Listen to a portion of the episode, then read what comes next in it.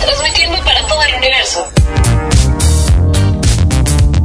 Transmitiendo para todo el universo, Radio Estridente.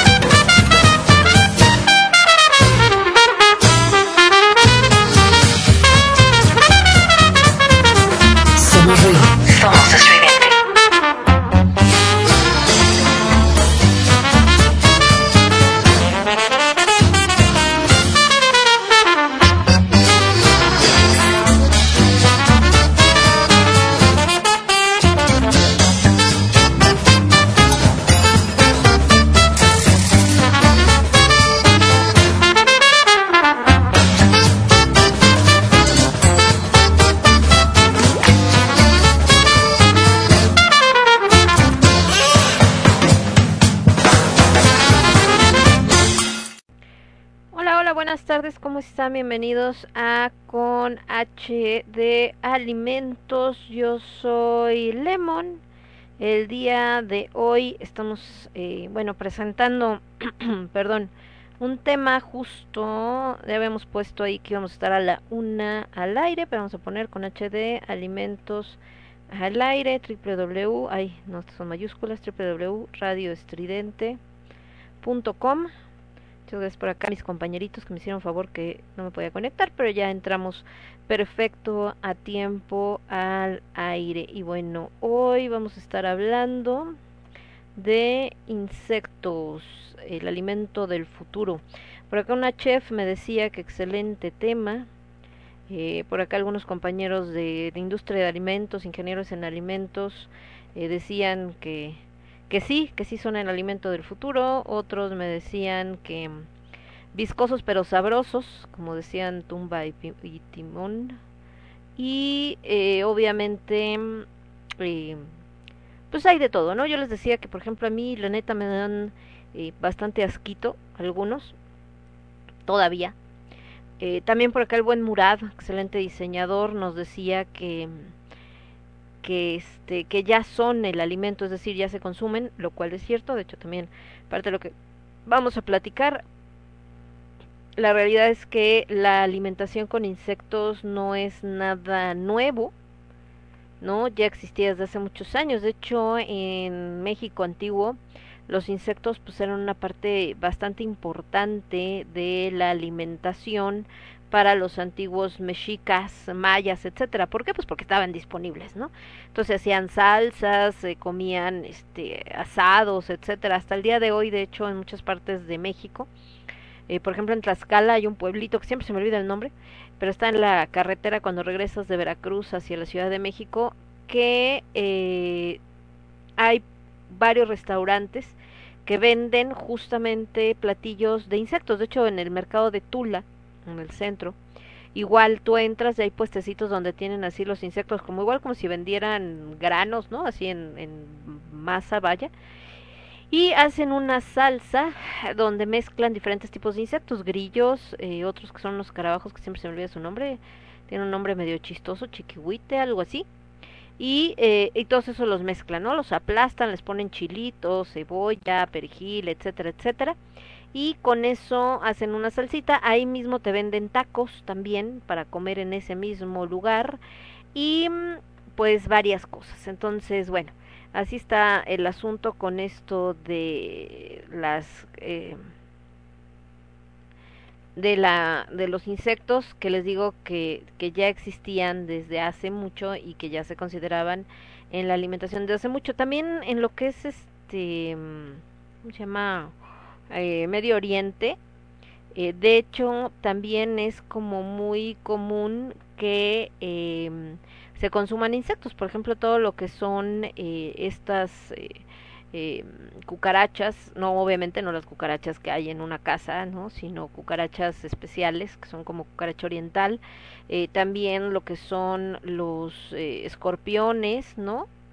Y todas estas ondas, entonces la verdad es que eh, hay pues varias, varios eh, también consumo este tipo de alimentos. De hecho aquí en el mercado de San Juan en la Ciudad de México, que es un mercado bastante particular. Si son vegetarianos, veganos o cualquier cosa así, o son muy sensibles, no les recomiendo ir porque se van a sentir muy mal. Es un mercado de carne de todo tipo, donde venden no solamente carne de res, de cerdo y de pollo, que es a la que estamos acostumbrados, también venden carne de conejo, venden carne de león, venden carne de jabalí, entre otras más especies exóticas, obviamente lechones, entonces sí es bastante impactante entrar ahí y ver eh, pues a los animalitos eh, pues ahí muertos colgados etcétera. Entonces eh, por eso les digo que no no es para alguien con que, que bueno una tenga otro tipo de alimentación y obviamente esté en contra del maltrato animal.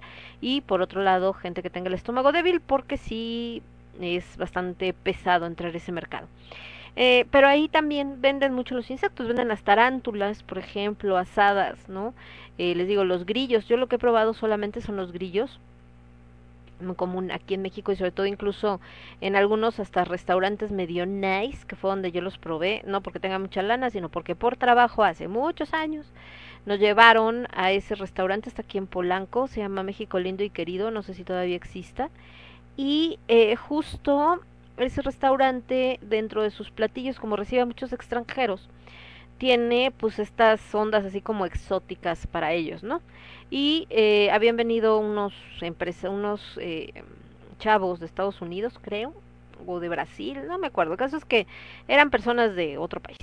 Y entonces como como habían venido a, a la empresa a la hora de la comida pues fue así como de ay vamos a llevarlos a un lugar acá bien chido ya saben no chalala chalala y entonces eh, los llevaron ahí a México Lindo. Y que, ay, cierto, ya me acordé, fue todavía mucho antes. Pensé que era cuando trabajaba por Polanco.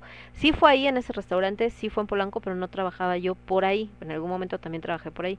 No, estaba yo casi hasta lo que era Ferrería, otra empresa que era como de aditivos. Bueno, el caso es que estuvieron toda la semana estas personas y el último día, ya saben, así como pues, ay, para despedirlos y que el tequilita y que no sé qué, los llevaron a este restaurante y vamos todos.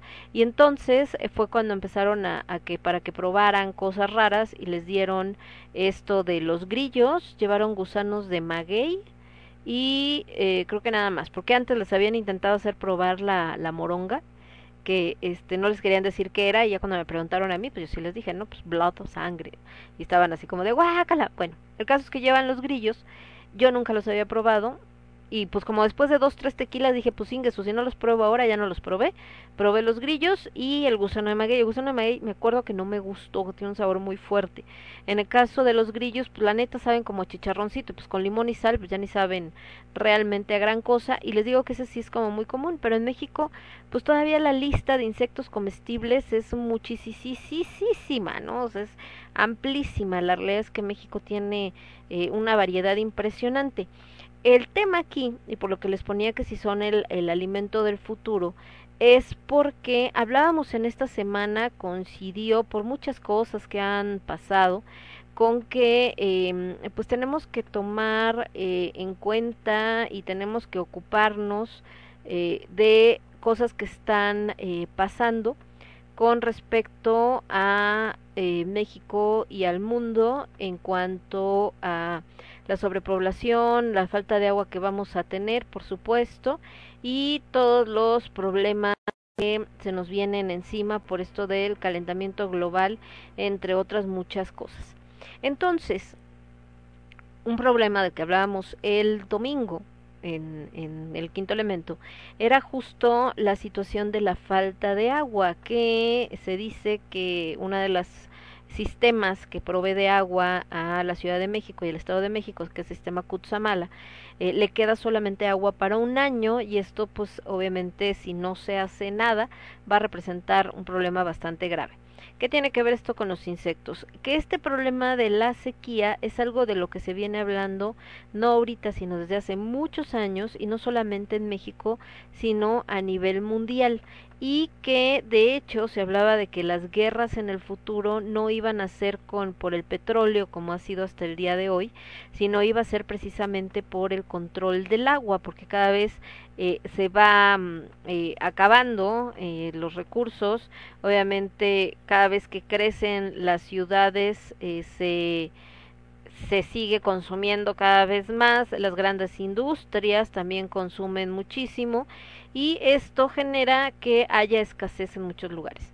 Bueno, eh, países como África, por ejemplo, pues viven no solamente en la sequía, sino también en la hambruna y el problema del hambre pues es algo que ha perseguido a la humanidad desde siempre, desde el, lo que es la humanidad industrializada, lo ha perseguido siempre y que no nos hemos podido quitar de encima y vemos imágenes y más ahora con la facilidad a través de las redes sociales y todo esto, imágenes desgarradoras de gente de verdad, eh, niños, ¿no? Llenos de parásitos, muriendo de hambre, etcétera, y pues eh, muchas instituciones y demás pues tratan precisamente de eh, contrarrestar esta situación con donaciones, con todo, pero sobre todo buscando sistemas que sean autosustentables, porque de nada sirve darle comida a, perdón, a estas personas que padecen hambre, si de todas maneras el día de mañana va a ser el mismo problema. Entonces, lo que hacen esta tarde hacer estos sistemas, eh, les digo, autosustentables, no solamente en cuestión de comida, sino también de, de agua, y que por ello le ayude a, comunidades como estas, que son muy pobres, para que al menos tengan lo suficiente para sobrevivir. Entonces, los insectos en este tenor pues se vuelve una opción por eh, su naturaleza, por lo que necesitan para desarrollarse y también por los nutrientes que tienen, porque mucha gente lo que no sabe o, o, que no quiere saber, porque no estamos acostumbrados a que un insecto pues sea un animal que nosotros podamos, eh, o más bien que esté dentro de nuestra dieta como muy normal, eh, los insectos realmente tienen grandes cantidades de proteínas y otros nutrientes, que es lo que vamos a estar platicando.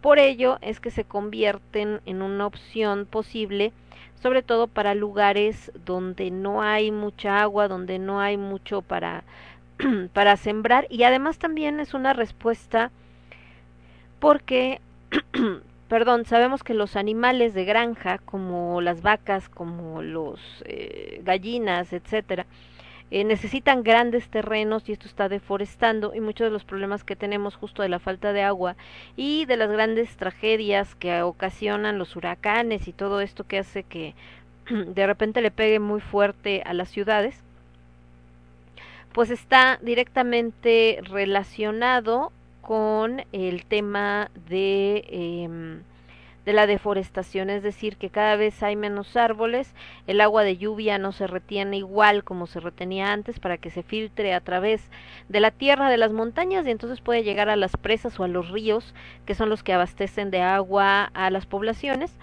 y esto pues ha generado mucho del problema además de que eh, los terrenos que son cultivables de repente ya solamente sirven durante un periodo después dejan de funcionar ya no se puede sembrar nada o envenenan la tierra para otro tipo de cultivo, en sí, todos estos problemas que, que involucra justo la sobrepoblación humana. Entonces, el insecto, al ser un, una criatura cuyo desarrollo no es tan complejo en la mayor parte de las especies, y que además eh, se reproduce rápidamente, por eso es que podría representar una opción, pero bueno, de eso vamos a estar platicando, primero nos vamos a ir con un poco de música. En la música resulta que, aunque no lo crean, hay canciones que están dedicadas a los insectos y a todos estos bichillos, entonces me voy a ir precisamente con esto. Nos vamos primero con lo que le va a dar eh, principio a nuestro programa. No es una canción, es más bien como a un episodio que seguramente van a reconocer. Y regresamos. Yo soy Lemon, esto es con H de alimentos y lo escuches únicamente a través de Radio Estridente. Regreso. Estás escuchando Radio Estridente. Mira, aquí parece que hay bocadillos ricos. ¿Qué es eso? Gusanos, ¿qué otra cosa? Uy, qué asco. Mmm, sabe a pollo. Viscosos pero sabrosos. Son manjares poco comunes. Mmm, como maní, con un juguillo especial. Ah, Te van a encantar. te digo, chico, es la gran vida. No hay reglas ni responsabilidades. Uy, los rellenos de crema verde. Y lo mejor de todo, sin angustias. ¿Qué dices? Está bien, Hakuna Matata.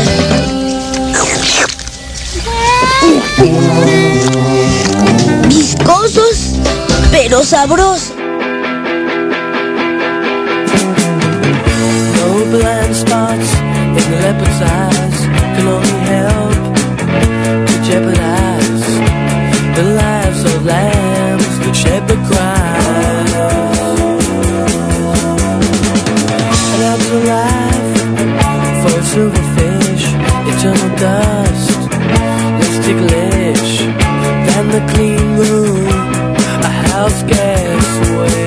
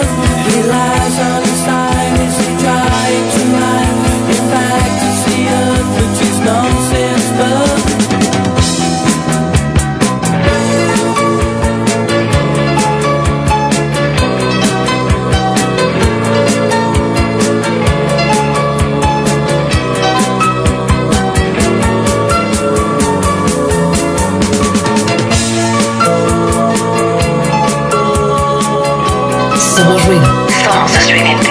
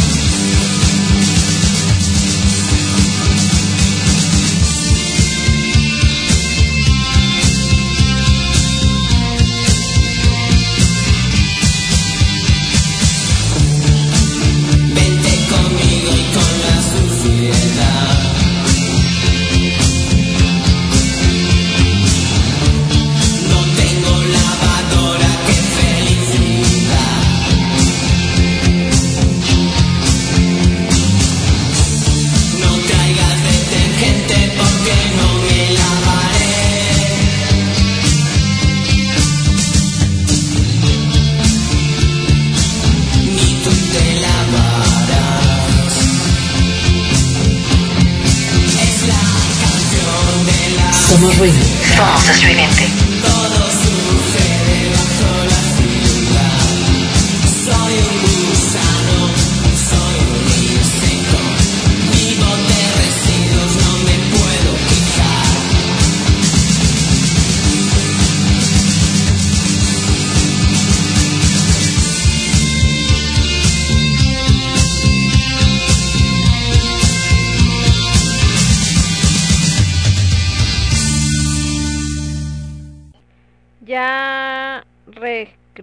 Regresamos. Ya regresamos. Escuchamos a estas dos eh, rolitas justamente que estábamos diciendo. Y dice por acá. eh, bueno, escuchamos esto de viscosos pero sabrosos del Rey León, por supuesto. Wire con Outdoor Minor y los Nikis con la canción de la suciedad. Justo esto que estábamos diciendo. Em, ¿Qué más tenemos por acá? Déjenme ver qué más tenía. Esta otra cosa. Acá esto que son traducciones y se ven bastante mal las traducciones porque están mal hechas, así nada más de Google. Tal cual, entonces no tiene ningún sentido, pero bueno. Y mm, de este lado, estamos viendo que estaban publicando algunas cosillas, por supuesto, de todo lo que tiene que ver con, ¿qué más les iba a decir? Que tiene que ver con este, con los libros, que están las editoriales nuevamente intentando salir a flote. Entonces, estamos hablando de esto de la alimentación con respecto a los insectos. ¿Por qué se considera aún habiendo existido desde siempre, siendo parte de la alimentación de muchas personas, porque ahora se está tomando en cuenta que sea la alimentación del futuro para todo mundo, porque como decía el buen Murat, decía es que ya son, ya se consumen los insectos, o gente que decía sí, sí es el futuro, claro que ya se perdón, ya se consumen y claro que existen desde hace mucho. Les decía que el continente asiático, por ejemplo, es de los principales en consumir diferentes variedades y en el México prehispánico se consumía una gran variedad también de insectos y hasta la fecha en algunas partes de la República están ahí presentes. Pero estamos hablando de a nivel global, mundial, o sea, todas las ciudades más grandes, más industrializadas que en su vida se les ha ocurrido o cruzado por la mente comerse un escarabajo o comerse un este un gusano de maguey o cualquiera de estas cosas, ¿Por qué se está considerando que en algún momento lo van a tener que hacer? Bueno, por los problemas que decíamos. Menos agua, menos territorio para la crianza de animales, para eh, cultivar plantas, exceso de sobrepoblación y sobre todo el cambio climático. En el caso de la FAO, eh, estima que el consumo de insectos actualmente forma parte de la dieta de dos millones de personas en el mundo. Pero pues dos millones de personas en el mundo pues no es nada comparado con la población. Simplemente en México se consideraba en el último censo del INEGI que éramos alrededor de 126 millones de mexicanos más menos. Entonces imagínense dos millones con respecto a México no es ni siquiera el 10%, el un, como el 1%, vamos a decirlo, un 1% y cachito de México. Y estamos hablando que son 2 millones en el mundo. Por eso es que, aunque sí se consume, no lo podríamos considerar como un alimento global porque es muy poca la cantidad de gente alrededor del globo que realmente lo tiene en su dieta. Ahora, ¿por qué entonces empieza a hablar ahorita de que es el alimento del futuro? ¿Por qué?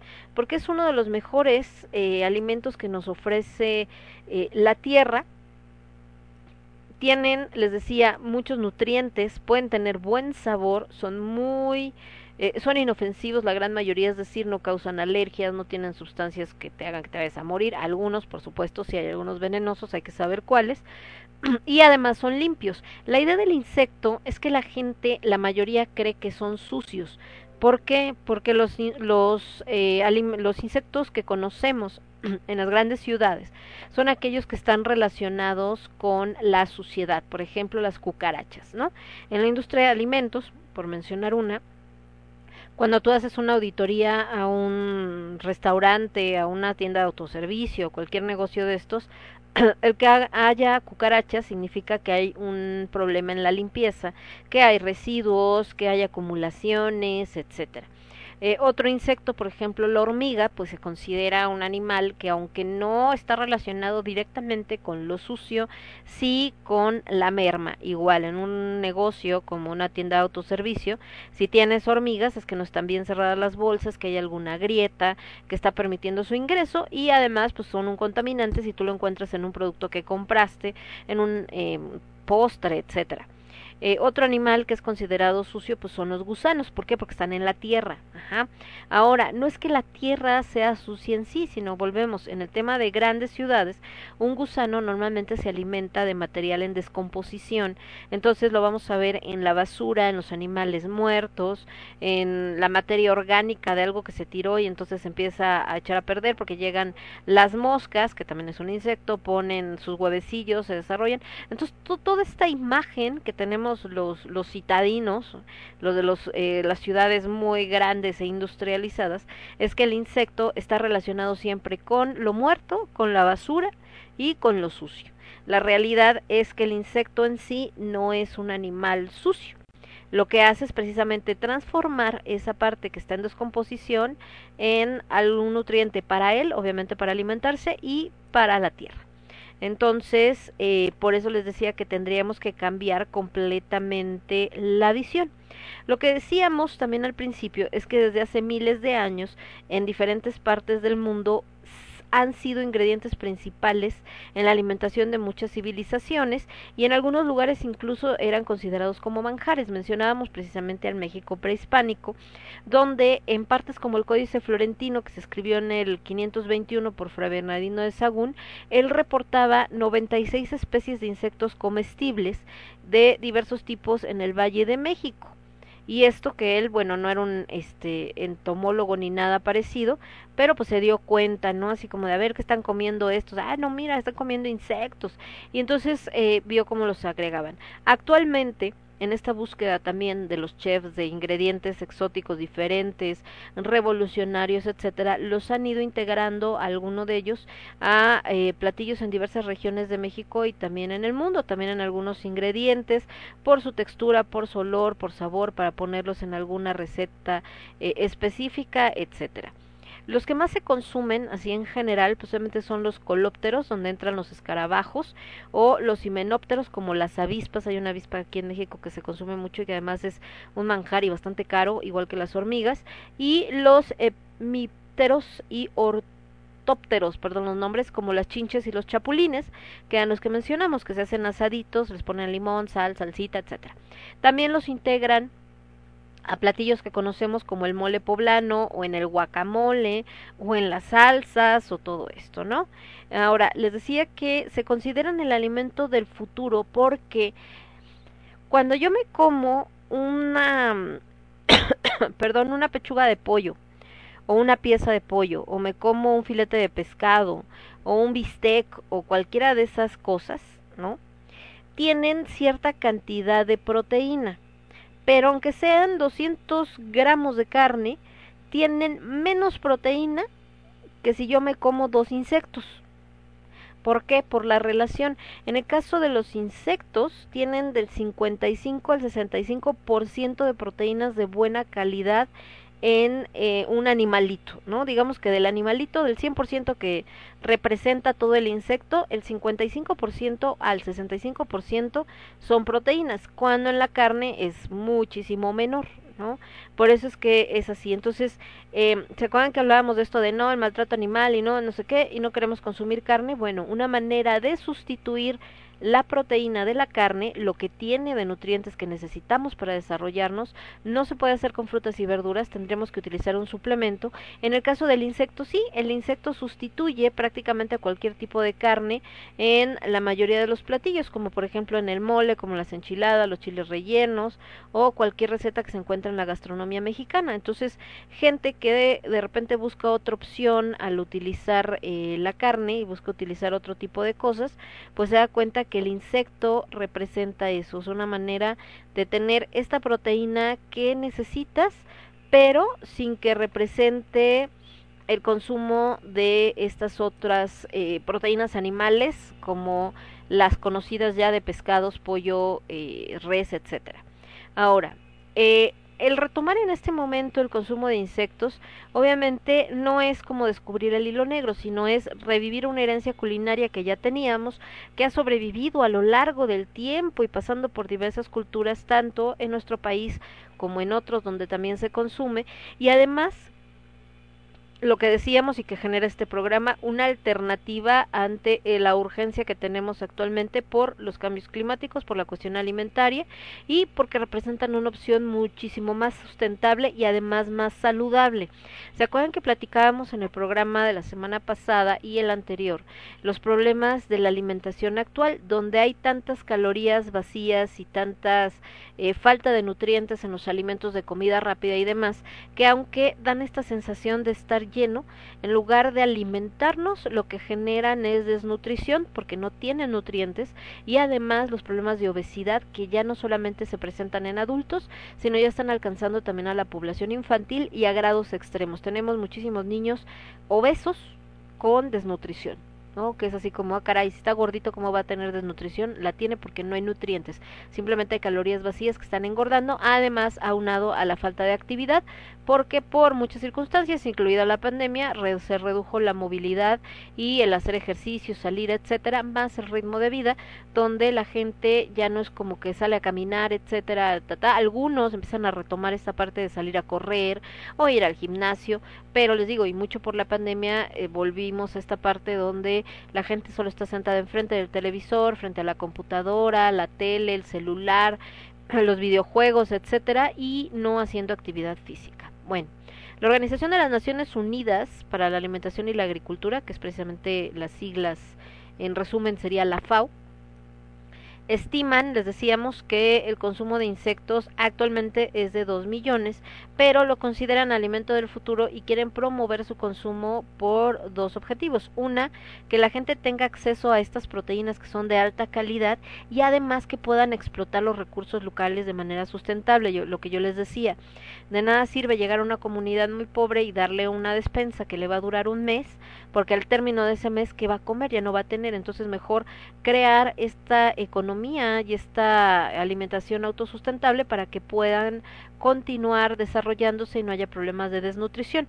En una investigación que hizo la FAO en conjunto con la Universidad de Wageningen, de los Países Bajos, que tienen nombres muy raros, perdón, decía que los insectos que más se consumen a nivel mundial son los escarabajos, que constituyen el 31% de todo lo que se come, de este alimento, orugas el 18%, perdón, y el 14% lo tienen abejas, avispas y hormigas. Y ya en menor cantidad, estamos hablando del 13%, saltamontes, langostas y grillos. Las langostas no es el animalito de mar, langostas se refiere a estos que parecen como las mantis sagradas, esas son las langostas. Que por cierto, la langosta es una plaga. Ayer estaban hablando de... Eh, las palmeras en, me parece que en Coahuila, si mal no recuerdo, y que también se presentó ese problema aquí en México, en la Ciudad de México, donde las langostas fueron una plaga que acabaron prácticamente con una gran cantidad de estas palmeras. Ahora, las palmeras no son nativas ni de la Ciudad de México ni de Saltillo y esto hizo que fueran más susceptibles a plagas locales. En el caso de la langosta se mete, se empieza a comer el árbol y bueno, de repente volteas y ya la, la palmera se empieza a poner como amarilla hasta que se seca completamente y han tenido que retirarlas pues, por el peligro de que se caigan y demás. Entonces también esta proliferación de insectos, el tener todos estos insectos podemos aprovechar para evitar el tema de plagas y mejor que se consuma. ¿Cuál es el tema? ¿Cuál es la resistencia en el consumo de insectos? Pues obviamente les decía, la imagen que tenemos de ellos, lo que representan y que pues sí nos da así como cosita como de guacalita y que por eso les decía que yo también me incluyo porque pues sí, la neta no es como que sean muy agradables, pero sí tenemos que empezar a verlos de otra manera y además hay otras maneras de industrializarlos. No solamente es que llegues y te comas el insecto y ya, Actualmente hay muchos estudios donde se está haciendo harina de insectos para crear, por ejemplo, pan u otras cosas, tortillas y demás, que si no te dicen ni cuenta te das que tiene insectos ahí, pero bueno, eso ahorita lo platicamos, nos vamos a ir con The Cure, esto que se llama eh, The Caterpillar y The Presidents of the United States of America. Y regresamos. Yo soy Lemón, esto es con H de Alimentos y lo escuchas únicamente a través de Radio Estridente. Volvemos. Somos ruido, somos estridente.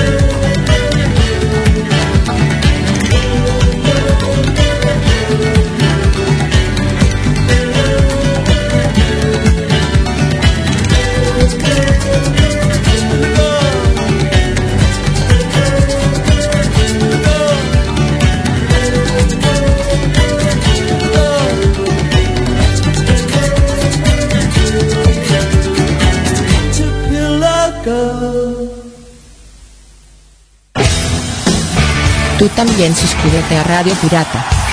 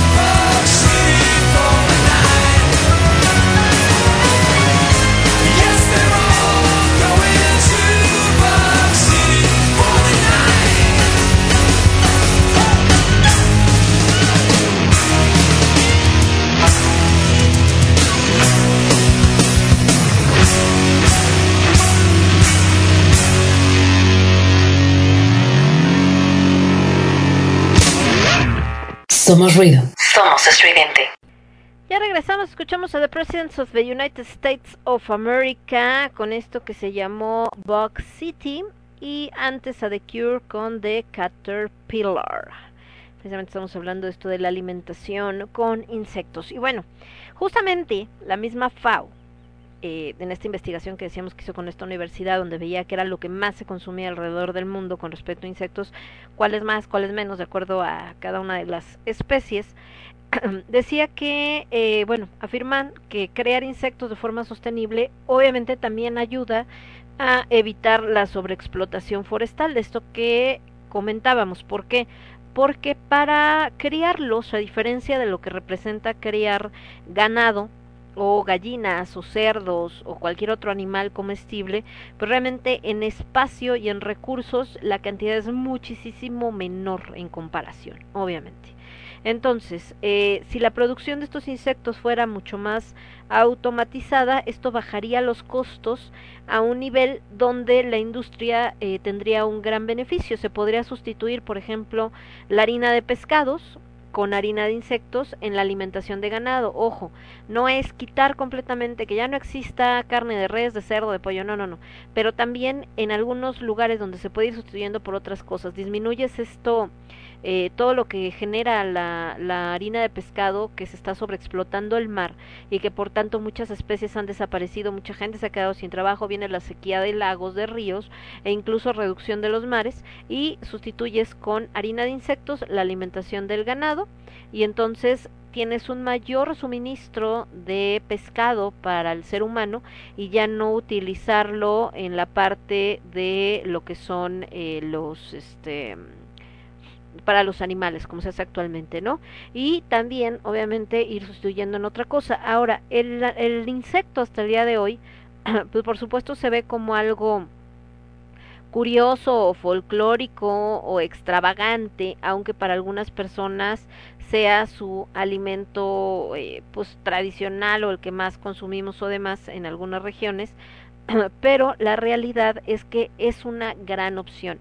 Lo que se necesita es eh, pues quitarle esta imagen, quitarle eh, esta parte de, pues pensar que es algo como eh, dañino o que es sucio o que es malo, etcétera y sobre todo eh, tenerle irle quitando un poco a este este miedo.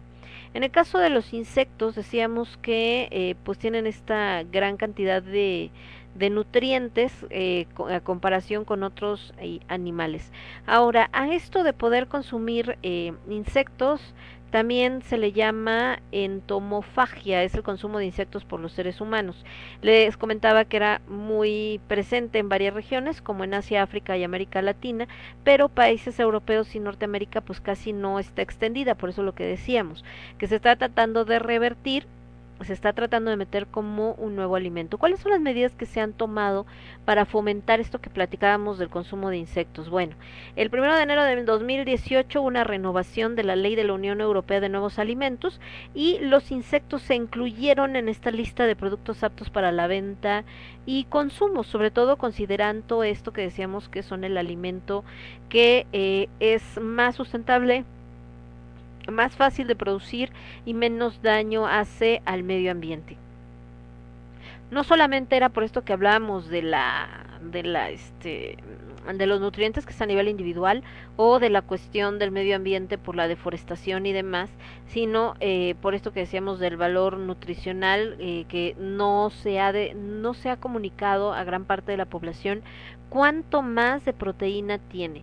Decíamos que, en por ejemplo, en la carne de ternera, que es la que más proteína tiene, alrededor de su porcentaje era el 20%. ¿Se acuerdan que les decía que tenía menos? No les había dado la cantidad, como el 20%. Y en el insecto lo que decíamos que era arriba del el 50%. No solamente tiene eso, los insectos también aportan grasas poliinsaturadas, que son comparables a las de las nueces o el aguacate, y también son ricos en vitaminas y minerales, sobre todo en minerales como el hierro y el zinc. Y lo que decíamos del efecto social y medioambiental, por esta parte que decíamos de que eh, evitaba esta deforestación, la sobreexplotación, etcétera, y se ha llegado a considerar que el fomentar una industria del consumo de insectos sería una solución 100% natural para acabar con el hambre en el mundo, ya que se prevé que para el 2050 el mundo va a tener 9 millones de personas, lo cual hace que encontrar una nueva forma de alimentación pues es algo prioritario porque no va a haber comida suficiente ni agua suficiente para alimentar a tantas personas. ¿Por qué mencionábamos el tema del agua? Porque el insecto eh, consume una cantidad de agua que es infinitamente menor que la que consume, por ejemplo, una vaca o que la que consume, por ejemplo, una gallina o un cerdo o cualquier otro tipo de animal eh, que se utiliza para la alimentación humana. En el caso de los grillos, las larvas, los escarabajos son baratos, son nutritivos, respetan el medio ambiente y por eso es que se consideran una alternativa sostenible frente a otro tipo de productos como lo que habíamos mencionado. De hecho, como tal, el nombre que se les da es ganadería de bajo impacto ambiental. ¿Por qué ganadería? Porque obviamente se tienen que cultivar, no es como que vas a salir y vas a agarrar todos los insectos que, que encuentres en cualquier lado, obviamente no, se tendría que desarrollar, como decíamos hace un momento, este eh, sistema más eh, como industrializado de buscar dónde los vas a tener, obviamente que se les está alimentando para que también no consuman, porque el problema no es el insecto, el insecto no es sucio, pero si consume cosas de la tierra que están contaminados, pasarían al ser humano, obviamente, a través de su consumo. Eso pasa también con los animales de granja. Entonces, tener una granja, vamos a llamarle así, de cría de insectos, pues obviamente nos va a ayudar a que eh, yo pueda controlar qué se le está dando de comer, esto sea menos contaminante y el animal esté limpio, el insecto esté limpio para que lo podamos eh, utilizar en la alimentación y obviamente esta ganadería de insectos o esta industria de creación de insectos de cría de insectos, perdón, resultaría muchísimo menos mm, contaminante que las granjas tradicionales. ¿Por qué? Además, esto que decíamos de las grandes extensiones de tierra que necesitan para moverse, caminar, desarrollarse, etcétera, de las grandes cantidades de alimento que se les tiene que dar para su desarrollo, como esto que decíamos que están a base de harina de pescado, también los desechos que generan. De hecho, eh, muchos de los gases que actualmente tenemos y que han provocado daños como la capa de ozono y tal, como el metano y el óxido de nitrato, son resultado de los desechos de las vacas por mencionar algunas.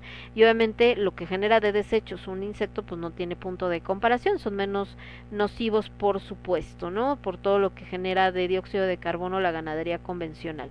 También decíamos que dos kilos de alimento eh, se extraen, eh, que con dos kilos de alimento extraes un kilo de masa de insecto para poder alimentar a una población, mientras que necesitas 8 kilos de ganado para generar un kilo de carne. Entonces, a ver, volviendo, porque no nos damos bolas. Puedes sacar dos kilos de alimento para gente de un kilo de masa de insecto. Ajá. O sea, de un kilo de insectos te salen dos kilos de comida.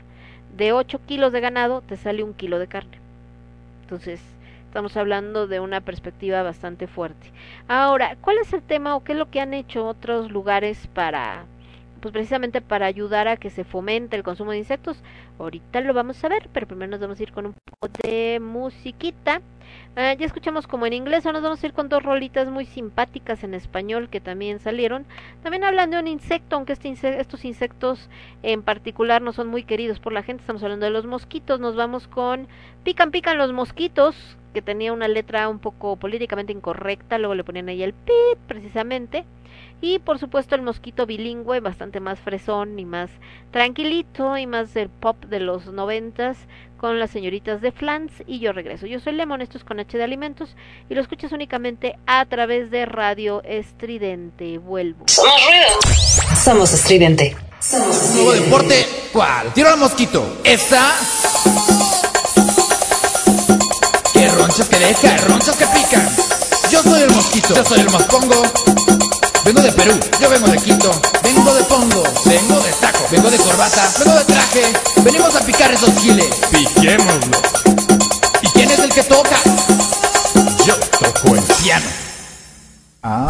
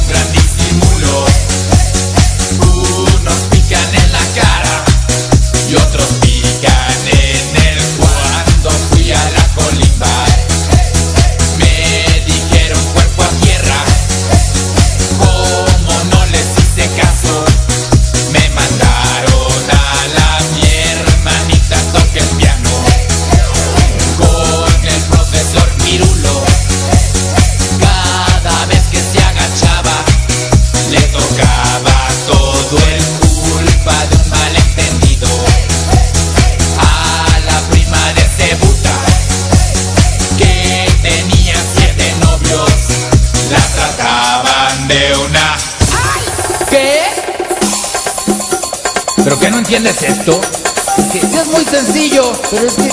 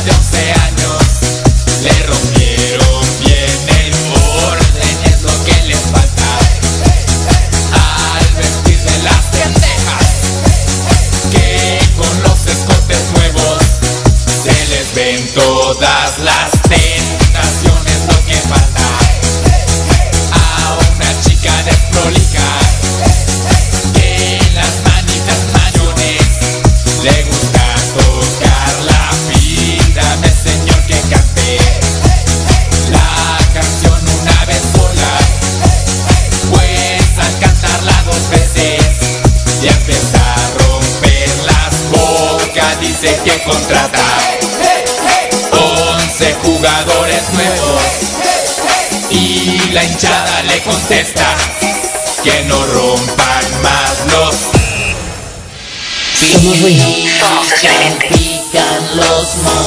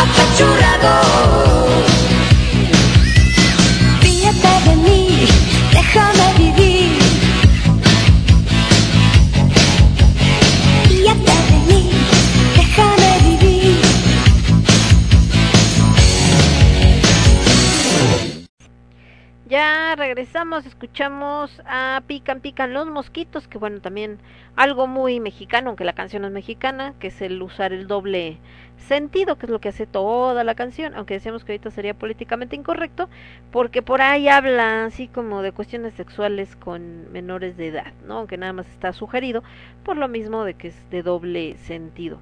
Eh, y bueno, por acá estamos saludando, este, igualmente. Y de este lado, el mosquito bilingüe de Flans, que qué triste canción, nunca me había puesto. La había escuchado y la neta sí me acordaba que aplastaba al, al mosquito, pero ahorita sí dije, ay, qué poca abuela, pobre mosquito. de este lado el niño Alucard, que andaba por acá desde hace un buen rato, que ay, mi Alucard, ay, mi Alucard. Dice que las langostas se parecen un poco más a los saltamontes que a las mantis. Ah, ok, muchas gracias, mi querido Alucard. Y que en el poli, ya ven que el poli siempre está haciendo pruebas con alimentos y todo, hicieron embutidos en base a cucarachas y otros superalimentos en base a insectos. Es lo que les digo, o sea, se están generando pues nuevas estudios, nuevas tecnologías. Aquí lo difícil va a ser que la gente lo vea como algo como algo posible o que le dé la oportunidad, porque muchas veces, eh, digo, es difícil, ¿no? Si a mí me, los alimentos tienen que decir que tienen, si a mí me dicen, mira, esta es una nueva galleta y, eh, pero no está hecha con harina normal, sino es harina de cucarachas, por decir, pues obviamente la palabra cucaracha te remite, si no sabes, inmediatamente a las cucarachas como las que ves en la calle o lugares sucios y todo esto. Entonces así como de guacala que asco, si yo un animal me da asco y me desespera, que es y muy difícil de eliminar cuando está en, al, en algún lugar, porque toda la gente dice, no, ¿con qué limpie se quita? Claro que no, yo que revisaba tiendas, había tiendas que rechinaban de limpio y aún así encontrabas una estúpida cucaracha, entonces pues te remite a ese animal y dices, qué asco, pero la realidad es que hay cucarachas que son criadas específicamente para temas de alimentación. Les decía que en países de Asia, sobre todo Camboya, Indonesia, etcétera, que la comen eh, pues frita y preparada de diferentes maneras y pues obviamente a ellos no les da absolutamente ningún asco ni mucho menos. Entonces ahí sí podríamos decir que la neta pues están mejor preparados que nosotros para un apocalipsis zombie porque ellos no van a tener problema de comerse el de comerse los este los insectos sin ninguna bronca, ¿no? Ni van a decir, ay no, guácala, qué asco, y no, no, ellos, ellos así sin broncas, así como todo está bien, ¿no? Este, no, no hay pets, o sea, nosotros no la comemos aquí con, con, este, con singular alegría. En, en algunas partes de México que también se consumen estos insectos, pues igual no van a tener broncas. Si un día les dicen, saben que ya no va a haber carne ni nada, entonces ahora solamente vamos a poder comer insectos, van a decir, ah, chido, pues ya los como, ¿no? ¿Cuál es el problema? El problema somos los que vivimos en las ciudades industrializadas que vemos un insecto y sentimos que se nos revuelve la panza y decimos, ay no, yo no quiero que asco. Y entonces ahí sí nos va a cargar el payaso, entonces creo que nos tenemos que ir un poco haciendo la idea, muchachos. Pero bueno, regresando a lo que estábamos diciendo. Eh, hay diferentes medidas, así como las que decía Lucar, que están haciendo esto de pruebas y superalimentos desarrollados a base de insectos. Por ejemplo, en Endible, en Edible, perdón, eh, es una guía, hay una guía astronómica sobre los insectos que escribió Daniela Martin, que asegura que el sabor de, de estos animales, que no son propiamente animales, son insectos, es muy similar al de los frutos secos eh, debido a que tiene una concentración de ácidos grasos y que sus exoesqueletos pues, son crujientes, lo que decíamos de los grillos, que parece que estás comiendo chicharrón. Sin embargo, cada insecto obviamente tiene ciertas peculiaridades, eh, que no es lo mismo una larva, un gusano, un escarabajo al grillito, ¿no? Entonces, por ejemplo, dice que la larva sabe un poco a champiñón, que las abejas saben como a tocino porque son picantes. Y obviamente, pues por acá viene esto de que si quieres una guía gastronómica de cómo cocinar insectos, pues las puedes cocinar. Ahora, en el mundo occidental, que no están tan acostumbrados a esto, porque obviamente te dan así como guacala, que asco, lo que estábamos diciendo, eh, no se aprovechan al 100% la ventaja del consumo de ellos. Entonces, muchas empresas, así como lo que está haciendo el Politécnico, eh, están proponiendo revolucionar el mercado de la alimentación con productos que, aunque están elaborados a partir de insectos, no se perciben en el paladar o no lo sabes. Por ejemplo, en Europa se están eh, vendiendo algo que se llaman grillos salteados, que son un snack eh, muy popular que tienen diferentes sabores.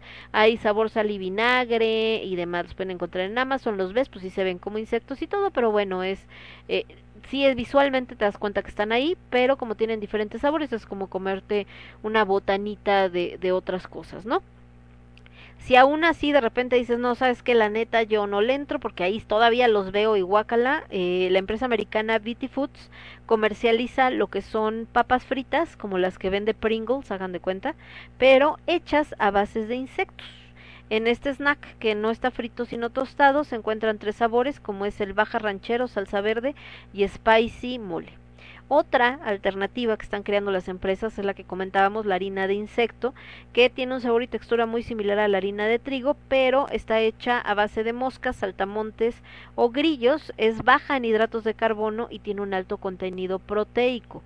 Esto imagínense, eh, hablábamos en esto de las dietas que mucho lo que hacen las personas lo primerito es dejar el pan porque no es que el pan engorda y por eso tenemos problemas etc etc lo cual en cierto modo es cierto eh, pero si tú tienes un pan o un producto similar, ¿no? Pan dulce, lo que sea, pero hecho con harina de insecto, no solamente no tienes todos esos carbohidratos que te da la harina de trigo, sino además tienes una gran cantidad de proteína, entonces estás cumpliendo con la nutrición sin quitarte el antojo de comerte tu panecito. La cosa es que la gente le pierde el miedo a preparar un pan, una tortilla o lo que sea con harina de insectos.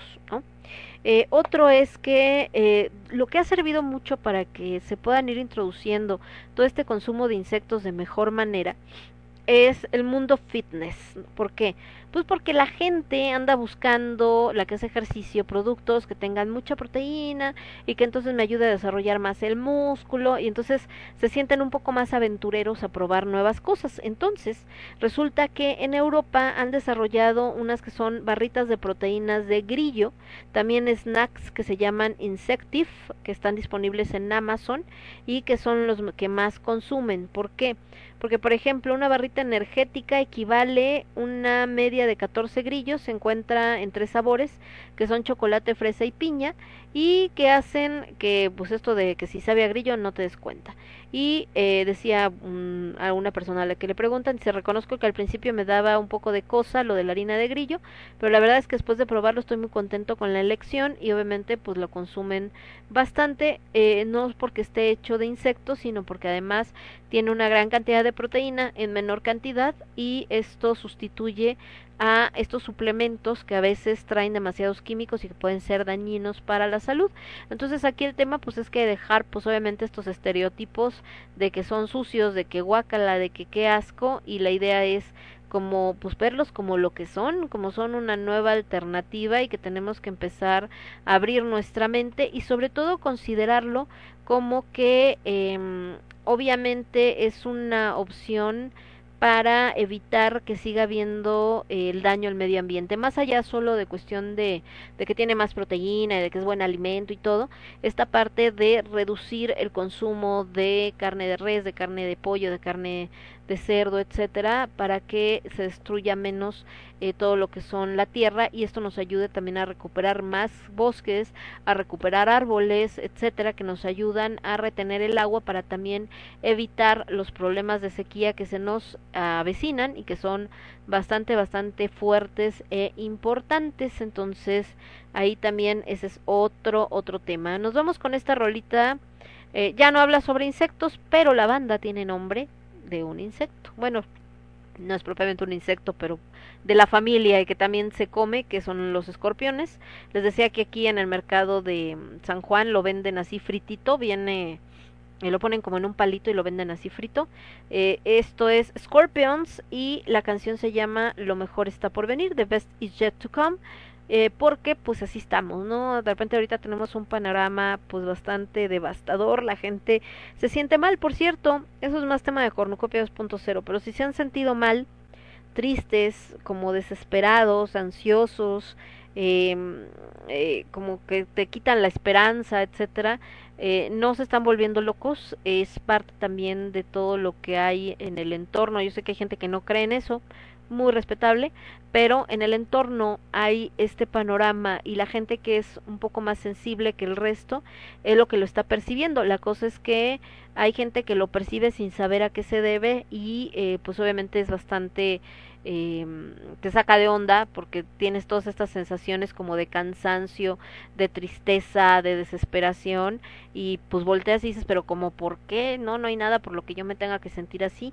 Bueno, es por el entorno, por todas estas cosas que están pasando, la incertidumbre que hay alrededor del mundo, eh, la pena que embarga a, al mundo también, bueno, no al mundo, a México en específico con esto que pasó con el accidente del metro, porque aunque no haya pasado, aunque haya pasado solo en la Ciudad de México, no en otras ciudades, al regarse la noticia y de la manera que se ha regado, obviamente está influyendo también en nuestro ánimo. ¿Por qué? Porque están presentando estas historias eh, desgarradoras de los familiares, de cómo fueron a enterrar a la chavita que murió porque venía con su hermana, al niño que murió que venía con su papá o su padrastro, ya no sé, porque no se ponen de acuerdo, en fin, y todo esto, y con ese objetivo, con hacer que se muevan las fibras de la gente.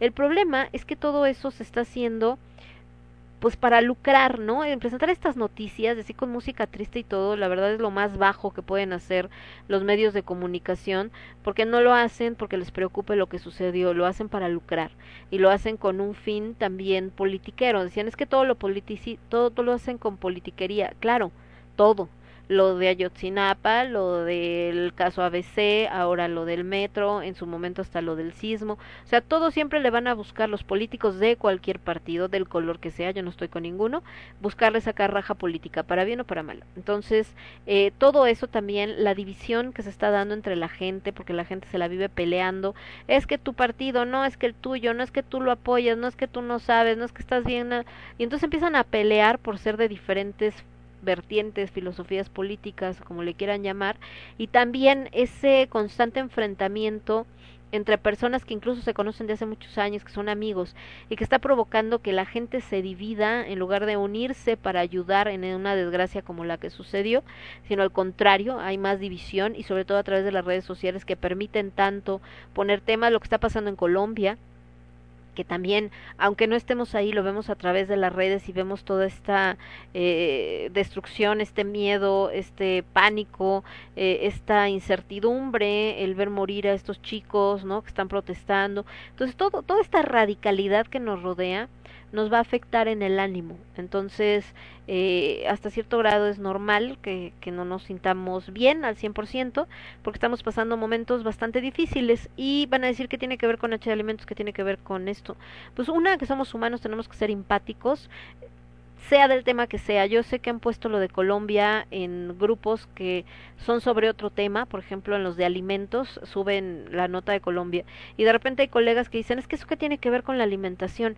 Pues a lo mejor directamente nada, pero tiene que ver con la empatía como humano, que es algo que estamos perdiendo. Nos estamos cerrando a yo mi mundo, nada más lo que me interesa, yo ni vivo ahí, así que lo que pase ahí me vale gorro, o yo ni iba en el metro, así que lo que pase me vale gorro, yo ni lo uso, y nos olvidamos que como sociedad tenemos que eh, ver por el resto que nos rodea porque no somos somos seres individuales pero en un sistema como el que estamos no podemos sobrevivir solos. ¿Y qué tiene que ver con lo que estamos hablando hoy? Eso, que esta solución que se plantea con el consumo de insectos respecto a lo que está pasando es una manera justo de buscar el que como sociedad demos una respuesta a lo que nos está acabando con respecto al medio ambiente y al planeta. Si seguimos en un consumo como el que tenemos hasta el día de hoy de los recursos, llámese alimenticios, de agua, eh, de energía, etcétera, la realidad es que la humanidad está condenada no por un por los extraterrestres, no por un apocalipsis zombie, no por eh, cuestiones incluso hasta lo de las guerras, etcétera, sino está condenada porque se está autoconsumiendo y no está viendo la manera de cómo va a sobrevivir dentro de algunos años, sino solamente está pensando en el presente. Mientras yo lo tenga ahorita y yo sobrevivo ahorita, pues yo total en 10, 30, 40 años yo ya ni voy a estar aquí y me vale lo que suceda. Y no, tenemos que empezar a ver a futuro. Entonces este tema del insecto como un alimento que puede ser eh, una opción para las futuras generaciones, empezando desde ahora, es una manera en que como humano estoy pensando también en el bienestar de mi especie, cosa que últimamente parece que no sucede mucho, que a la propia especie no le interesa el bienestar de sus prójimos, eh, de su prójimo. Pero en fin, vámonos entonces con Scorpion, esto es The Best It's Yet to Come y yo regreso. Yo soy Lemon, esto es con H de Alimentos y lo escuchas únicamente a través de Radio Estridente. Regreso.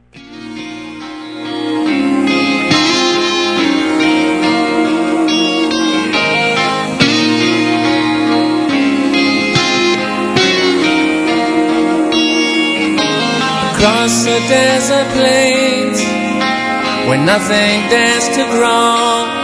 He taught you how to sing. He taught me everything I know. And though the night is young and we don't know if we live to see the sun, the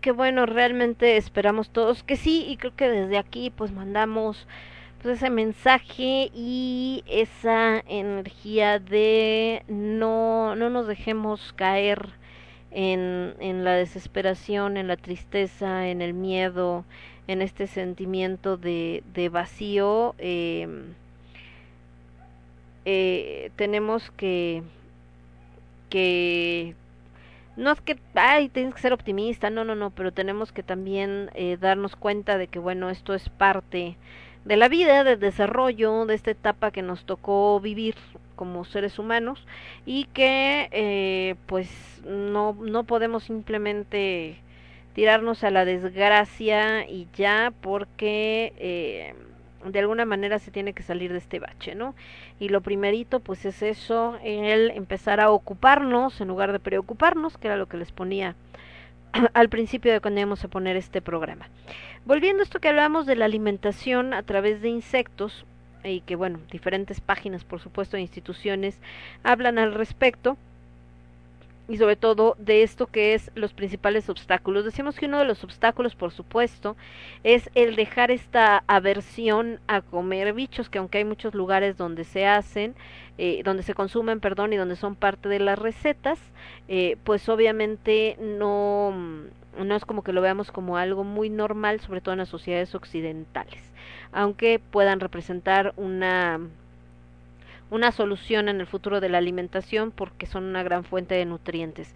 El caso, decíamos, con el ser humano es que el 26% de la superficie seca del planeta se dedica a pastos para el ganado y el 33% de las tierras cultivables perdón, producen cosechas para la ganadería, además de que esta actividad, la ganadería, es responsable del 18% de las emisiones de gases de efecto invernadero y entonces se va prescindiendo de bosques para abrir uh, espacios a la agricultura y esto aumenta el problema del cambio climático. Entonces, pues obviamente con el sistema actual muchas cosas no cuadran, eh, obviamente se habla de que hay que renunciar a la alimentación de origen animal, pero otros dicen no, pero ¿cómo? Porque también lo que hablábamos el otro día son proteínas que necesitamos, entonces tal cual lo que se necesita es simplemente variar el menú. Mucha gente lo que no ve o no considera es que ya estamos comiendo algo que sería equivalente a los insectos, solamente que son marinos, como son los cangrejos, las langostas, los camarones, etcétera. Entonces, realmente una, un camarón decían que es como una cucaracha marina, que nada que ver, ¿no? Pero bueno, vaya, por, por decir algo, un estilo. Entonces, eh, en esto que hablábamos de que estas universidades, como la, la que comentábamos que no me puedo decir el nombre, que es una universidad holandesa y que recogía 2.111 especies comestibles de insectos y arácnidos, sobre todo estos que ponían porcentajes, ¿se acuerdan? Escarabajos, orugas, hormigas, abejas, avispas, saltamontes, langostas y grillos, pero también incluía moscas, arañas y cucarachas, que decíamos que las cucarachas hay muchos y de muchos estilos, no son las únicas. Ya decíamos lo de los nutrientes, todos los que tienen, obviamente de por las cantidades y con respecto a la parte de la carne.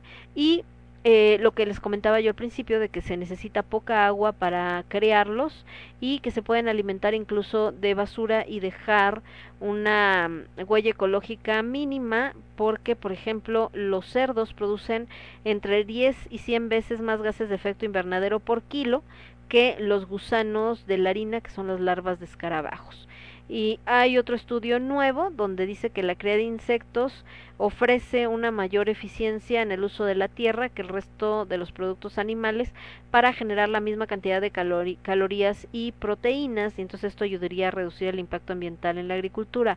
Ojo, también algo muy importante es pues no no creer que es una solución milagrosa y que ya, porque tampoco, también tiene varios obstáculos que los que precisamente vamos a usar para ir cerrando el programa.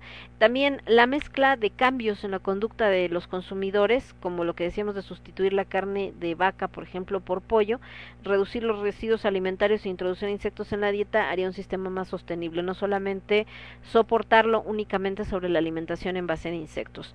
Dentro de las problemáticas, obstáculos que pensarían a encontrar pues una es esto, ¿no?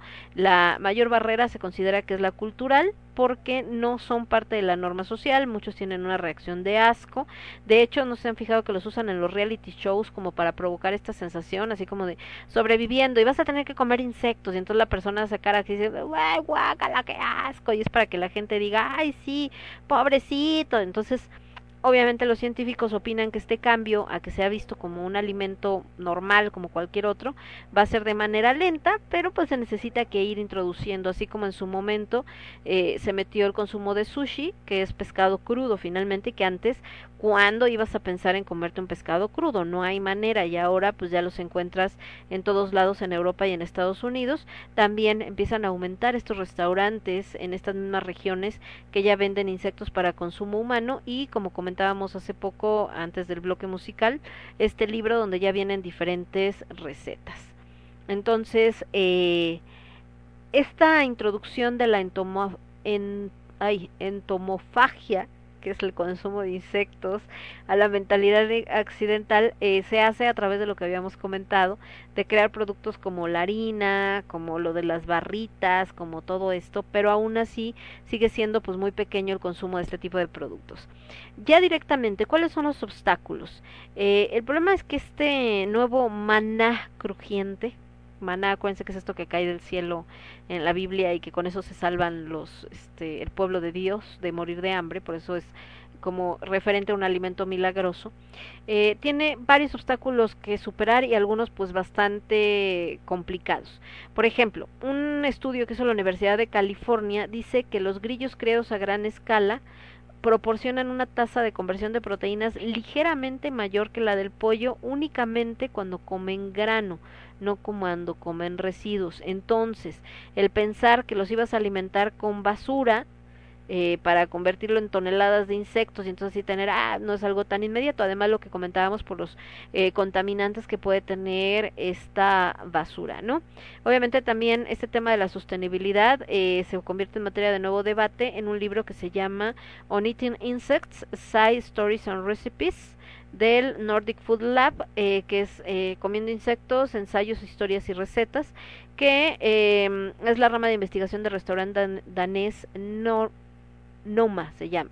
Y los autores de este libro advierten, la idea de que todas las especies de insectos son universalmente sostenibles es engañosa, o sea, lo que yo les decía, no es como que salgas y agarres todos los insectos que encuentres y ya, no hay problema.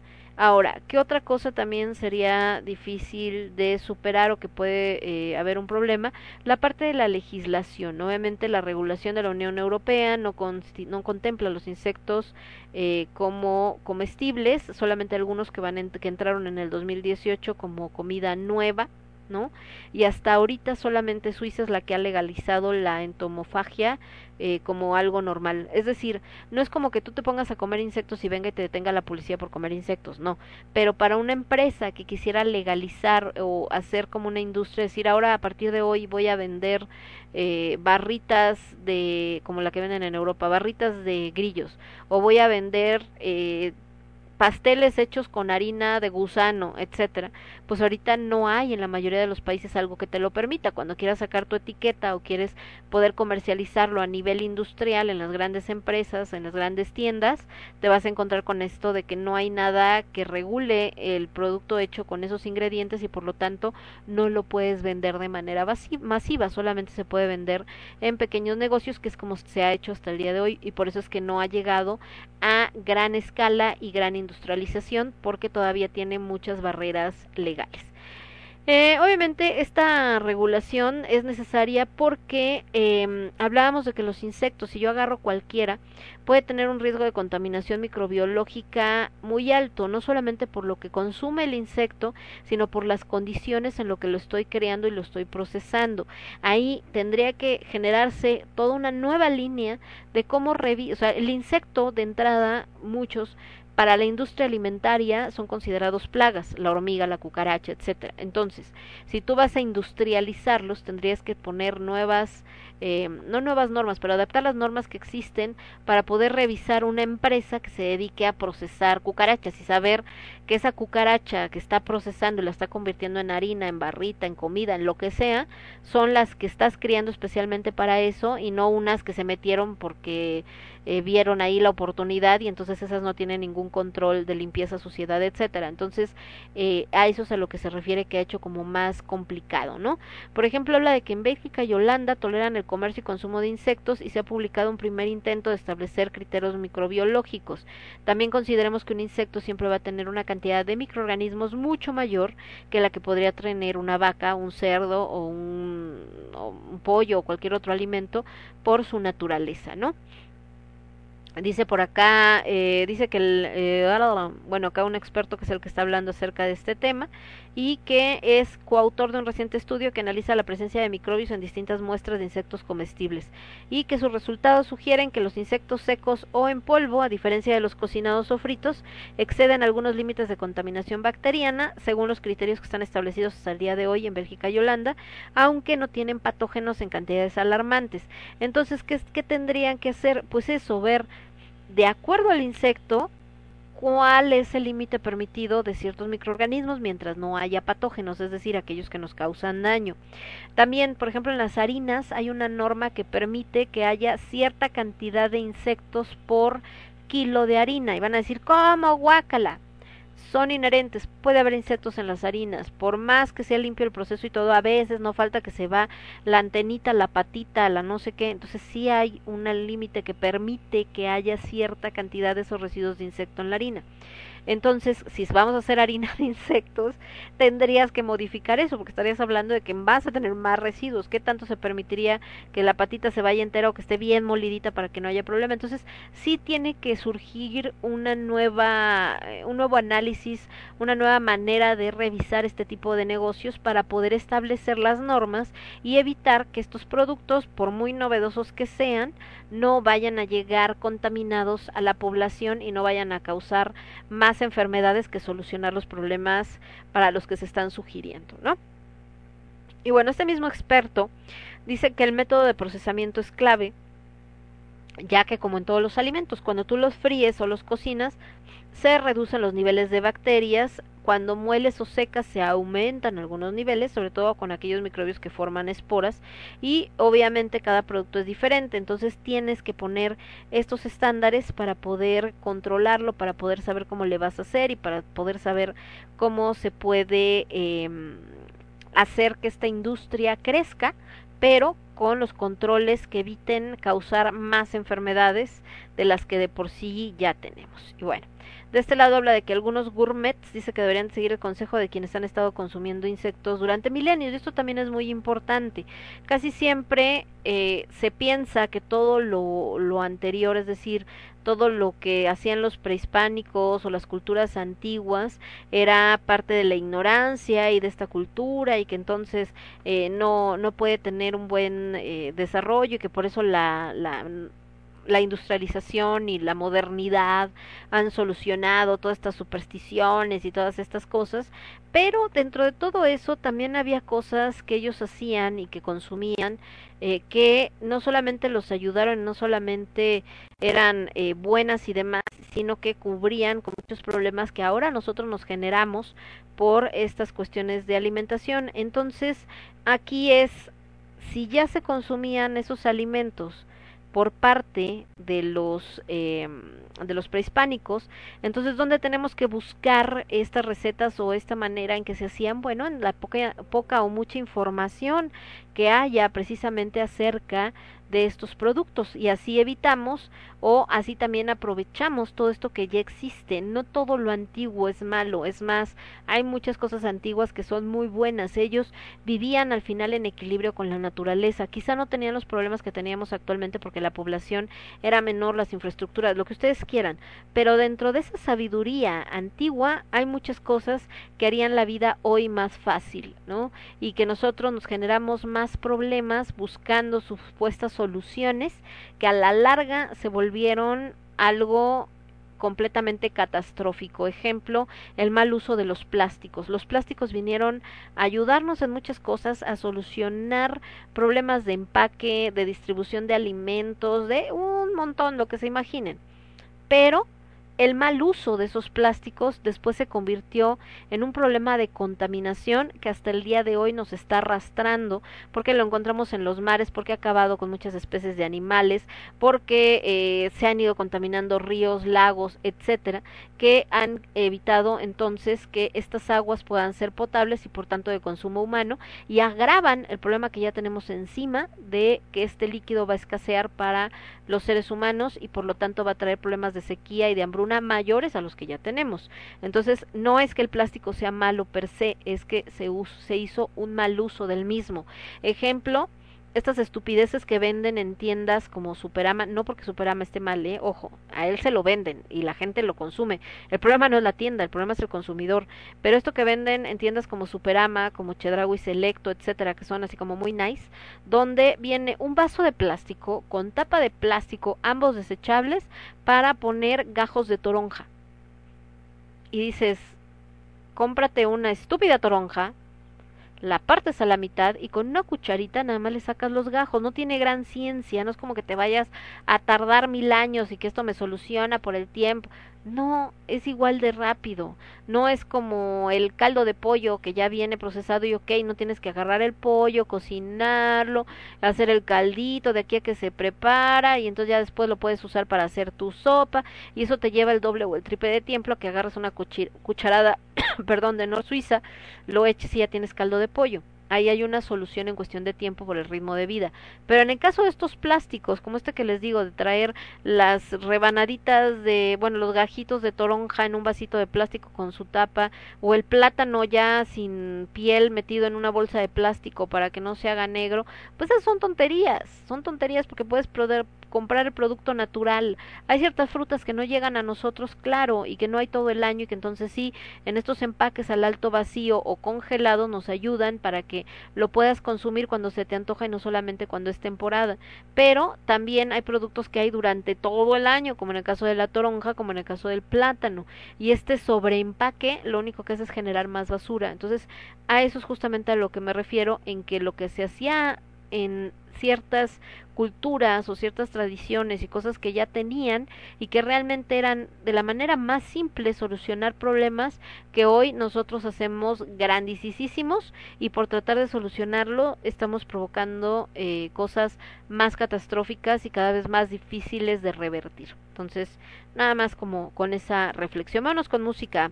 Otro grupo que tiene nombre de insectos, los Beatles, con esto que se llama Don't Let Me Down y así tenemos que decirle, o así nos dice el planeta, por favor, Don't Let Me Now Down. Volvemos, yo soy Lemon, esto es con H de Alimentos y lo escuchas únicamente a través de Radio Estridente. Regreso. Transmitiendo para todo el universo, Radio Estridente.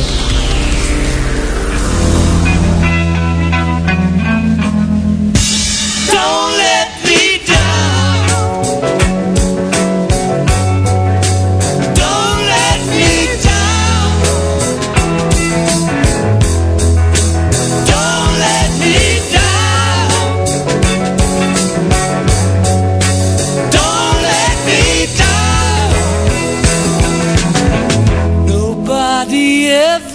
loved me like she does.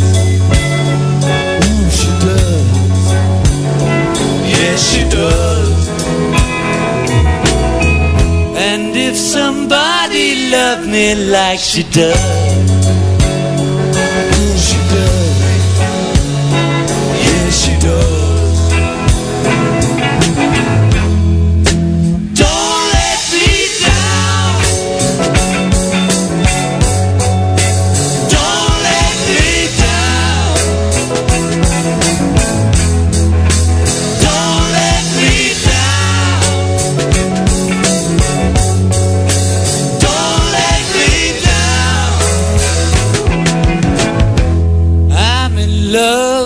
The first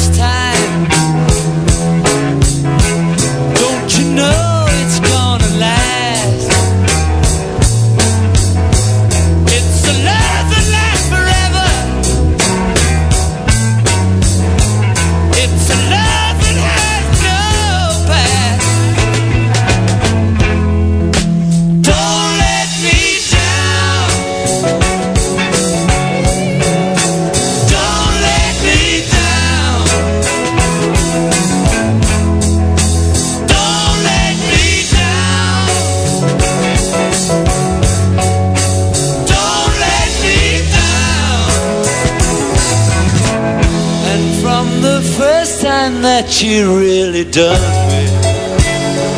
Ooh, she done me. She done me good. I guess nobody ever really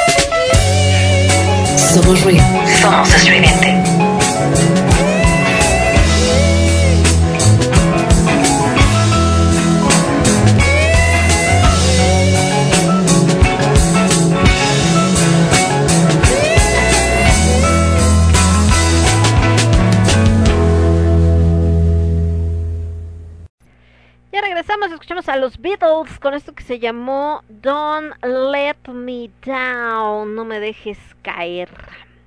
Y bueno, esperemos que así igual la humanidad dentro de todo esto que está viviendo una verdadera, verdadera locura, porque en serio estamos en un grado de locura muy, muy grueso de situaciones de, de esto, este, de llevadas a este extremo eh, radical de todo, o sea, a nivel protestas, a nivel división, a nivel, eh, híjole, confrontamientos de toda la gente, todos contra todos, amigos, hermanos, todo mundo está así como de mírame y no me toques y cualquier cosa brincan y ay no sé, está bien complicado, la neta estamos en un momento bien bien complicado en ese sentido, chicos, de convivencia humana y obviamente con las consecuencias que esto conlleva y en todo sentido, es decir, conlleva en cuestión social, en cuestión individual, en cuestión política, en cuestión de todo, todo. Por ejemplo, ahorita en Ciudad de México eh, parece, no sé, no he visto las noticias, pero creo que ya pasamos a semáforo amarillo. Se habla de que no hubo una tercera ola fuerte de contagios como muchos esperaban después de Semana Santa. Y volviendo a ese tema que hablábamos de la empatía, aquí queda muy latente no era como que temieran que entrara una tercera ola de contagios por la gente que se fue de vacaciones en Semana Santa.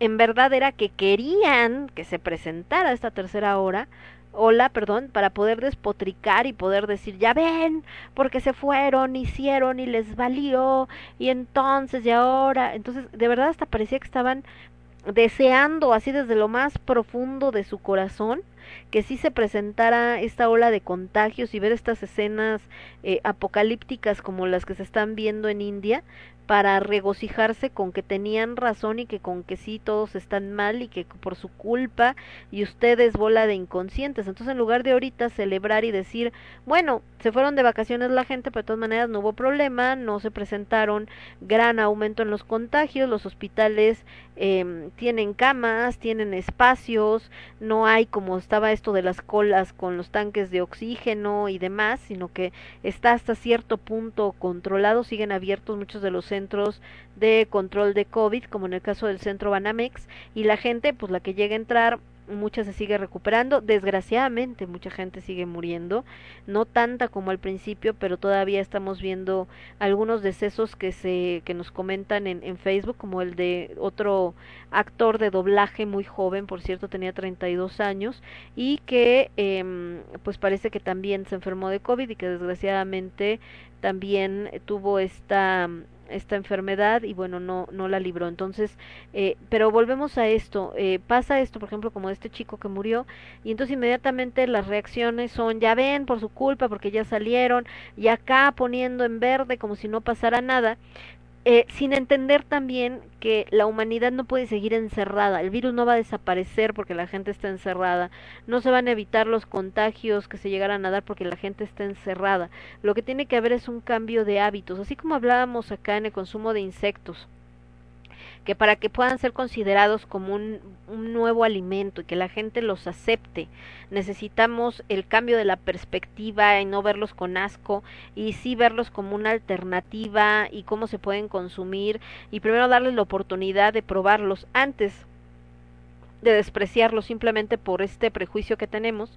En el caso del COVID es igual, la solución no es seguir encerrados a piedra y lodo, que la gente casi casi no me veas, no me toques, no convivas, aléjate. Esto eh, disparó la parte del individualismo eh, egoísta a un punto exagerado, donde es eh, primero yo y si los demás se mueren no me importa, que, que nos ha llevado esta falta de empatía ante situaciones como las que estamos viviendo. La solución es tengo que cambiar mis hábitos de convivencia, de alimentación, de limpieza y de eh, compra incluso.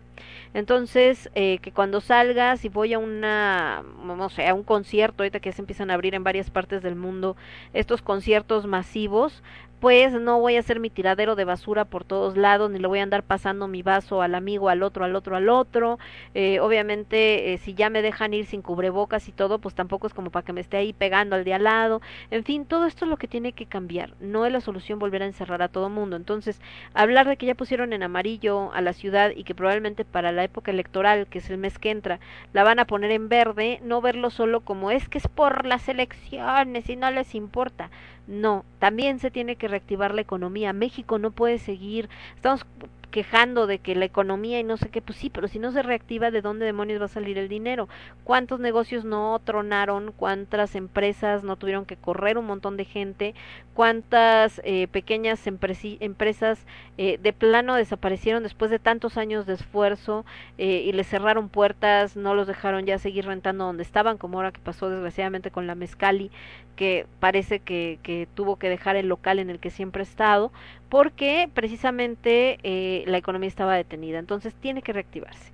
Pero ¿qué tenemos que hacer? Pues en lugar de estar despotricando porque ya lo pusieron en amarillo y que la gente va a salir y le va a valer, bueno, entonces tú haz lo que te toca, que a ti no te valga. Si todavía se pide que salgan con cubrebocas, salir con cubrebocas, llevar tu gel de alcohol, si hay en las tiendas, agarrar el gel de alcohol, no tratar de brincarte los filtros, eh, no estar agarrando todas las cosas si no te las vas a llevar, eh, planear bien tu compra para que solamente tomes el producto que te vas a llevar.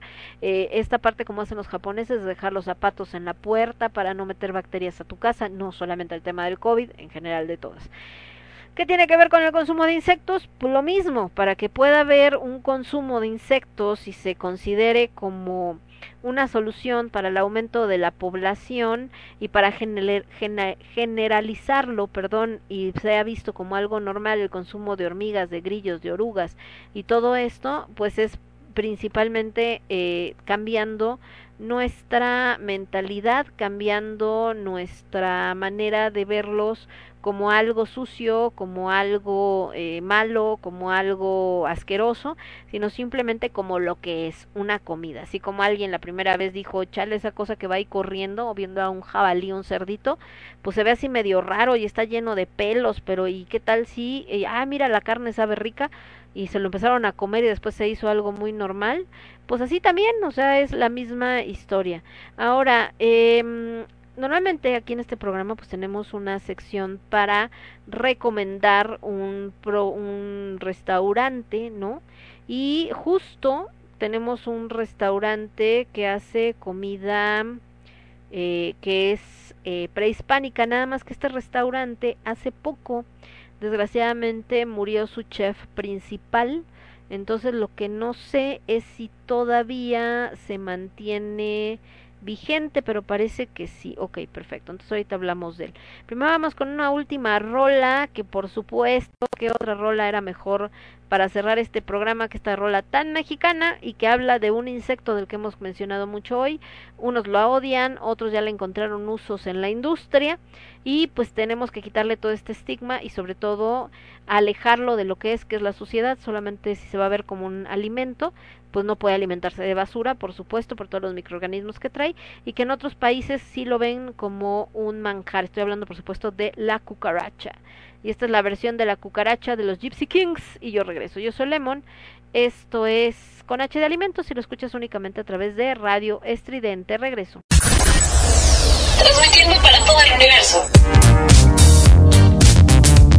Transmitiendo para todo el universo. Radio Estridente.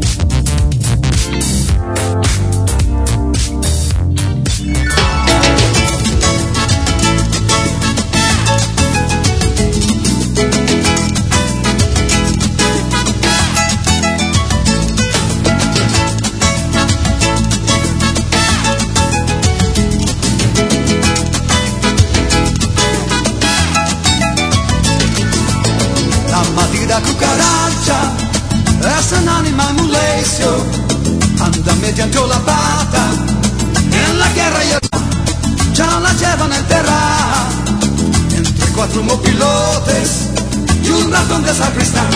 La cucaracha, la cucaracha, ya no puede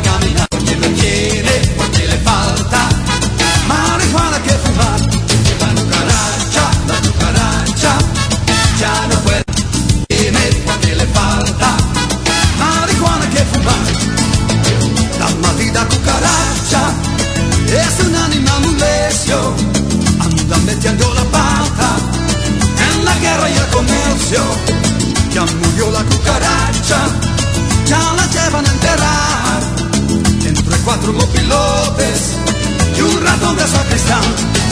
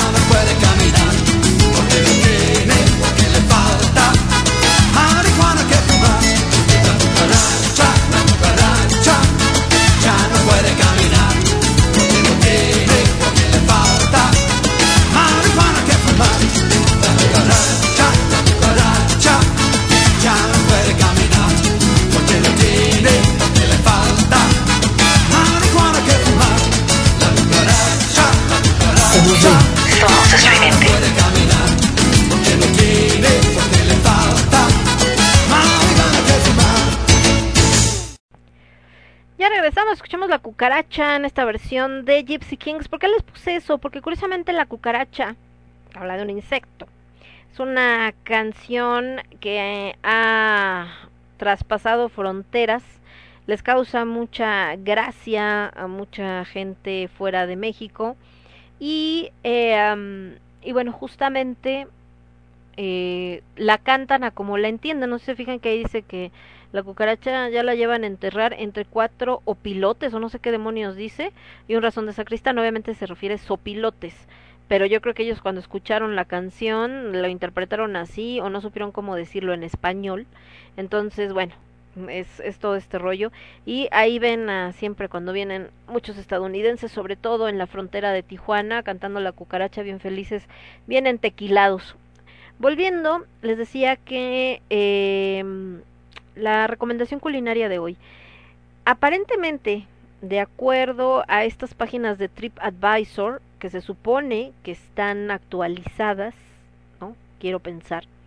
Aparece el restaurante de Don Chon, aparece como restaurante Chon, que está en eh, calle Regina número 160 en la delegación Cuauhtémoc. Desconozco si todavía sigue abierto, les mentiría, porque hace mucho que pues no me doy la vuelta por allá.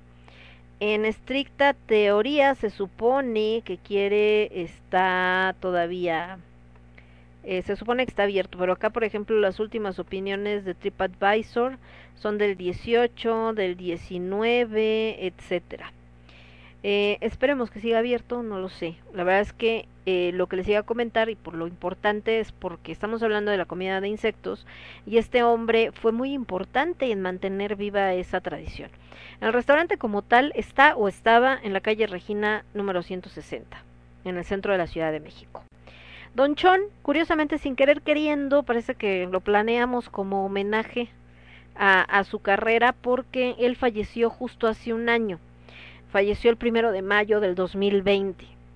o sea que estamos prácticamente tal cual en estas fechas. Eh, Don Chon era el cocinero, bueno, más bien no era el cocinero, era el nombre del restaurante, y a él lo visitaron desde actrices de la edad de oro del cine mexicano, expresidentes, y Don Chon pues, se consideraba un baluarte en una cocina mexicana digna de Moctezuma. De hecho, aquí viene su foto, yo solamente lo vi una vez, fuimos a comer ahí a caballo de conocer a Aldo, ya tiene varios años, él le gusta mucho este tipo de comida y fuimos y me acuerdo perfecto ahorita que vi su foto que se acercó a nosotros y nos dijo eh, una tostadita, pruébenla, no, pero de qué es, ustedes cómansela, van a ver, ¿no? Y ya te comías la tostada buenísima y era carne de jabalí. Entonces, así se acercaba a todos sus clientes, te conociera, no te conociera, fuera la primera vez que te veía, etcétera, muy amable y siempre invitándote. Él, eh, como tal, se llamaba Fortino Rojas, ¿no? Se le conocía como Don Chon, aunque eh, pues él fue el que le dio vida a la fonda de este mismo nombre, considerada como cocina exótica, pero en realidad era esta tradición mexicana que existía desde hace milenios, que es creada a base de insectos y de carnes diferentes a las que pues no existían, de hecho en, en México prehispánico pues no existía la carne de vaca, por ejemplo, ¿no? O el cerdo pues era el jabalí, entonces por eso a muchos se les exótico, pero lo único que hizo fue recobrar la que ya había. Él estuvo durante muchas décadas haciendo esto, les decía en el número 160 de la calle Regina de la Ciudad de México. Él lo conocían en todos lados, hasta en el extranjero. Les comentaba que murió el primero de mayo del año pasado y eh, pues Lula Martín del Campo, una conocida chef, pues también informaba, ¿no? De la partida de este icono de la comida mexicana tradicional. Él dirigió durante muchos años, les decía, esta mm, cocina con tintes prehispánicos, la fonda de Don Chon, y que les comentaba que la verdad no sé si todavía está. Don Chon cocinó por más de 50 años sin interrupción prácticamente. Él era originario de los Reyes de Juárez, que está en el centro de Puebla. Tuvo infinidad de pequeños trabajos en Ciudad de México y después conoció esto que era la cocina y dijo, de aquí soy. Eh, él llegó a esta fonda perdón, una vez que llegó a esta fonda en la que estuvo cocinando hasta el 2016, se dio cuenta que eso era lo que quería hacer. Primero servían comida corrida común, frijoles de olla, chiles, caldos, etcétera, ¿no? A toda la gente que estaba ahí cerca de la Merced. Pero pues ya cuando estaba instalado él como chef de cabecera, le dijo, oye, ¿qué tal si metemos carnes exóticas? Ya que tenemos aquí cerca el mercado de San Juan, el que les comentaba que vende todo este tipo. Entonces dijeron, ah, pues ahora le va, ¿no? Entonces empezaron a dar a conocer un montón de clientes, empezaron a llegar actrices, actores, políticos, comediantes, presidentes, etcétera.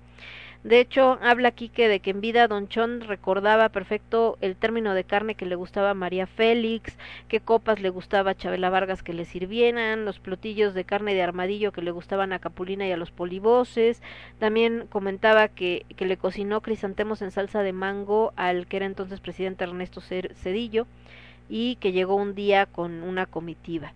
Eh, Don Chon, pues no, siempre andaba, les digo, del tingo al tango ahí en su fonda, con todo el mundo se acercaba, eh, siempre había chapulines acosiles, carne de venado, cocodrilo, eh, flores comestibles, obviamente, eh, esto que es también el peje lagarto, me acuerdo perfecto porque también creo que perdimos una tostada de eso, pero él estaba enfermo, tenía enfermedades cardiovasculares, también tenía diabetes, eh, le dijeron que, que fuera de, a dar una plática a Estados Unidos, pero eh, pues no pudo porque obviamente tenía un marcapasos después de haber tenido dos infartos y él siempre pues tuvo esta inquietud de hablar de la cocina prehispánica en el extranjero pero no no tuvo la oportunidad. Sin embargo aquí dentro de México pues obviamente fue maestro de muchas personas mucha gente se acercó a ver eh, de qué se trataba y todo. Y después en 2016 Ah, miren, no, sí cerró. En 2016, por cuestiones de la administración del lugar, eh, tuvieron que cerrar la funda de Don Chon. Y la única vez que subió un avión fue en el 2017, cuando fue al Huatulco Film and Food Festival, y por un homenaje que le hicieron por su trayectoria gastronómica y aporte a su cultura mexicana. No se mm, confirmaron las causas de su muerte, pero pues se le recuerda como un hombre pues bastante bonachón, que siempre traía su fili filipina impecable, que siempre recibía a quienes eh, les decía ahí con los brazos abiertos a quien llegara y siempre te decía de qué traían trojo hoy. Tenemos unas carnitas de jabalí que le hubieran gustado probar a Moctezuma, que decía siempre que te asomabas ahí al local. Pero fíjense que aquí habla de que cerró en el 2016 y que estaba en Regina, ¿qué? Ay, ¿dónde están? Por acá decía la dirección. Regina número 160. Y por ejemplo, acá en esta de TripAdvisor, que habla de que el restaurante está igual la misma dirección, Regina 160, pero por ejemplo, la única, la última, perdón, recomendación del restaurante fue del 2019, entonces no sé si después, cuando la cerraron en el 2016, después la volvieron a abrir y les digo que aquí aparece como que todavía está abierto, entonces no sé si, si todavía haya, si todavía sobreviva, porque acá por ejemplo esta última opinión, que es alguien de España, Dice, si quieres degustar carnes poco comunes de encontrar, este es el sitio. Carne de mono, león, víbora, etcétera. Que no son maravillas, pero sí muy raras. Lo que sí es una delicia es el cocodrilo al mole verde, los escamoles al ajillo y bichos insectos como por ejemplo los chapulines o los jumiles. Estos últimos son una especie de cucaracha roja y blanca con alas que vive debajo de las hojas de las zonas selváticas solo para expertos. Entonces les digo que en el 19 todavía estaban haciendo este comentario, entonces yo creo que después de que cerró en el 16 probablemente continuó, lograron que se continuara la fonda porque era de tradición y pues yo espero que siga hasta el día de hoy porque la verdad es que vale mucho, mucho la pena. Y bueno chicos, yo con eso me voy a despedir por el día de hoy, espero que les haya gustado el programa. Yo los espero la próxima semana con más de este con H de alimentos vamos a estar hablando de los superalimentos y los mitos que hay detrás de ellos, porque tiene que ver mucho también con la publicidad engañosa que abunda el día de hoy, porque así como hablábamos de que es necesario esta parte de cambiar nuestra alimentación, nuestros hábitos, y que decíamos que la gente a veces lucra con las desgracias, como lo que acaba de pasar en el metro, también la gente lucra con la necesidad de nuevas respuestas y también con la necesidad de nueva alimentación y en lugar de buscar alimentos que realmente sean una opción, como esto que hablábamos hoy de los insectos, hay gente que ha desarrollado productos que no aportan nada nuevo, solamente les cambia el nombre, la descripción, les pone esta etiqueta de superalimentos que casi te lo comes y ya te curas de todas las enfermedades y la gente que tiene esta esperanza de encontrar algo así va y lo compra a precios exorbitantes aunque no sea verdad. Entonces, lo, la mayoría de los superalimentos desgraciadamente entran en esta clasificación. Entonces ya estaremos hablando de eso la próxima semana, el mito de los superalimentos. Yo soy Lemon, esto fue con H de Alimentos y lo escuchaste únicamente a través de Radio Estridente. Cuídense mucho, que tengan una excelente tarde. Provecho a los que están comiendo, nos vemos, bye bye. Mira, aquí parece que hay bocadillos ricos. ¿Qué es eso? Gusanos, ¿qué otra cosa? Uy, qué asco. Mmm, sabe a pollo. Viscosos pero sabrosos. Son manjares poco comunes. Mmm, como maní, con un cojín especial. Ah, Te van a encantar. Te digo, chico, es la gran vida. No hay reglas ni responsabilidades. Uy, los rellenos de crema verde. Y lo mejor de todo, sin angustias. ¿Qué dices? Está bien, Hakuna Matata. Viscosos, pero sabrosos.